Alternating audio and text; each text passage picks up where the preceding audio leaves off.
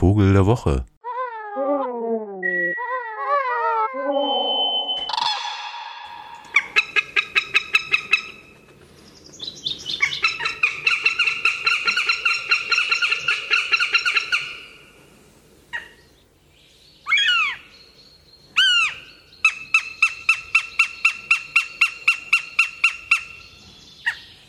In den 70er Jahren gab es in Westberlin zumindest, im Ostberlin wissen wir es nicht ganz genau, in Westberlin gab es ein einziges Habichtpaar und das wurde bewacht.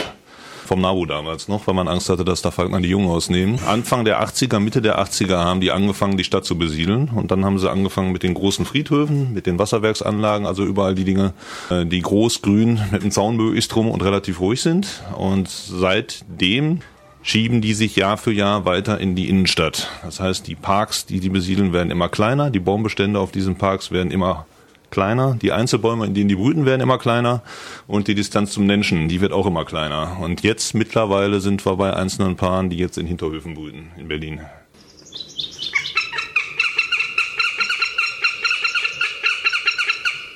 Ja, also fressen ist relativ einfach. Die fressen in Berlin 97 Prozent sind Vögel, große, naja, große Teile davon sind Straßentauben oder Haustauben. Und dann kommen eine Reihe häufiger Vogelarten in Berlin, sagen wir mal. In Berlin am häufigsten sind Amsel, Star, Elster, Ringeltaube, Nebelkrähe, Eichelherr in den Wäldern. Äh, und das sind auch die, die Arten, die habe ich am häufigsten fressen. Also sind die totalen Opportunisten. Das, was häufig ist und gut verfügbar ist, wird auch gefressen und dann in großer Anzahl. Und ungefähr 30 Prozent, das ist der große Batzen, sind die Haustauben. Äh, in Halle gibt's ja so ein Radio, was Korax heißt. Und ja. man könnte natürlich auch mal so ein Habichtsradio machen. Wären Sie dabei? Na, immer. Zurück zu den Stadthabichten. Ähm, wir haben ja schon darüber gesprochen, wie die, wie die leben. Äh, breiten die sich denn jetzt weiter aus? Also Sie haben ja schon gesagt, Sie sind für den mhm. Osten zuständig. Der Osthabicht hat äh, die sozusagen die Wiedervereinigung auch gefeiert. Und wie viele Paare gibt es da so ungefähr? Äh, also in ganz Berlin knapp 100 etwa und im Osten davon 35, 36 in dem Dreh. Und die, naja, sie nehmen immer noch ein bisschen zu, aber eben, also in den Forstbereichen zum Beispiel tut sich wahrscheinlich seit Jahrzehnten nichts mehr, da ist der Bestand stabil, aber in der Innenstadt versucht eben immer noch einer eine Lücke zu füllen, wo man noch rin kann und wo kein anderes Habichtpaar sitzt. Die sind territorial, also es gibt bestimmte Abstände, die die nicht unterschreiten. Das heißt, die, die jetzt hier noch brüten wollen, müssen die Lücke suchen und manchmal finden sie eben eine. Also wenn wir die Nester haben, dann kontrollieren wir, ob die erfolgreich brüten oder nicht. Äh, ob die erfolgreich sind oder nicht, sehen wir daran, dass irgendwann Kot unterm Nest liegt. Äh, die Jungvögel setzen den Kot so früh sie können über den Nestrand ab. Hat sicher was mit Hygiene zu tun. Und wenn die ein bestimmtes Alter haben, so zwischen 20 und 35 Tagen, klettern ich und meine Kollegen hoch und dann bringen wir die Jungvögel um. Wir haben in Berlin die beneidenswerte, also im Vergleich zu anderen Bundesländern beneidenswerte Situation, dass wir eine Kleintierklinik haben in Berlin, die sich auch und speziell mit Greifvögeln beschäftigt. Und wir können alle Greifvögel dahin bringen. Wir müssen als Verein, also als NABU nichts dafür bezahlen, der Bürger auch nicht. Und da ist eine Stelle, die Greifvögel behandelt und dabei anders als jetzt ein freischaffender Tierarzt auch nicht auf die Kosten achten muss, sondern die machen das nach dem Stand der Wissenschaft und das ist natürlich für uns ideal. Alles andere hat nicht viel Sinn. Wenn Sie mit so einem Tier zum normalen Tierarzt gehen, der weiß nicht, was das ist äh, und noch viel weniger weiß er, was er damit zu machen hat. Und dann ist es beim Habicht dann auch schon so, dass das Handling auch nicht mehr ganz un unproblematisch ist. Die Tiere sind schon sehr wehrhaft und die können einem Menschen auch sehr wehtun, wenn man, wenn man sich jetzt gar nicht mit denen auskennt spätestens wenn er die Füße sieht mit diesen vier Zentimeter Krallen, die da unten sind. Das kann auch ein Normalbürger nachvollziehen, dass die dazu da sind, einem sehr weh zu tun. Und das macht einen Habich, der Angst hat und womöglich verletzt ist natürlich auch, wenn man ihn lässt. Und deswegen Polizei und Feuerwehr anrufen, die machen das. Nachdem wir jetzt hier ein Habichtradio gegründet haben, habe ich noch mal eine Frage und zwar äh, geht es um Seeadler. Gibt es Seeadler in Berlin?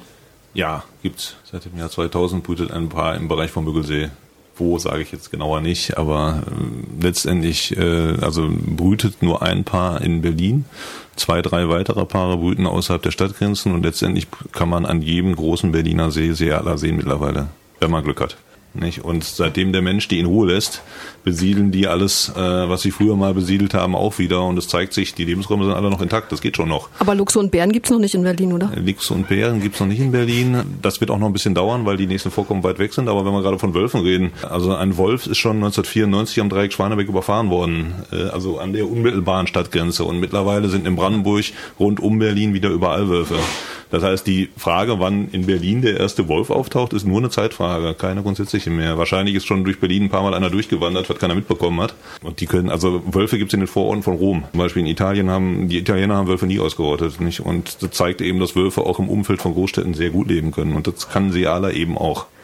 Aber wenn ich den ersten Seeadler auf meinem Hinterhof sehe, rufe ich sie definitiv an. also sagen wir es mal so, es gibt äh, nicht gerade im Hinterhof, aber es gibt zumindest aus dem Winterbeobachtungen bis zur Spree in Friedrichshain. Wenn die zugefroren ist, die ist ja einen Kilometer breit teilweise in der Rummelsburger Bucht, dann kann sie alle auf dem Eis sitzen und da kann ihnen niemand was. Und bis in diesen Innenstadtbereich, übrigens auch bis in den Tierpark, äh, gibt es Seeadlerbeobachtungen. Äh, Hinterhof nun gerade nicht, aber das liegt wahrscheinlich in erster Linie daran, da gibt es wenig zu fressen. Nicht, der braucht halt schon Wasser, der ist nicht umsonst Seeadler. Nicht? Und ein größeres Gewässer mit Fischen drin ist dann schon so seins. Der Berliner Hinterhof da weniger. Nicht? Aber äh, es brüten in manchen Städten mittlerweile Uhus. Auf Friedhöfen das ist auch so eine Art, nicht? Ist von Menschen ausgerottet worden und die kommen hier in Berlin schon klar. Das geht schon. Rainer Altenkamp vom NABU AG Greifvogelschutz, vielen Dank.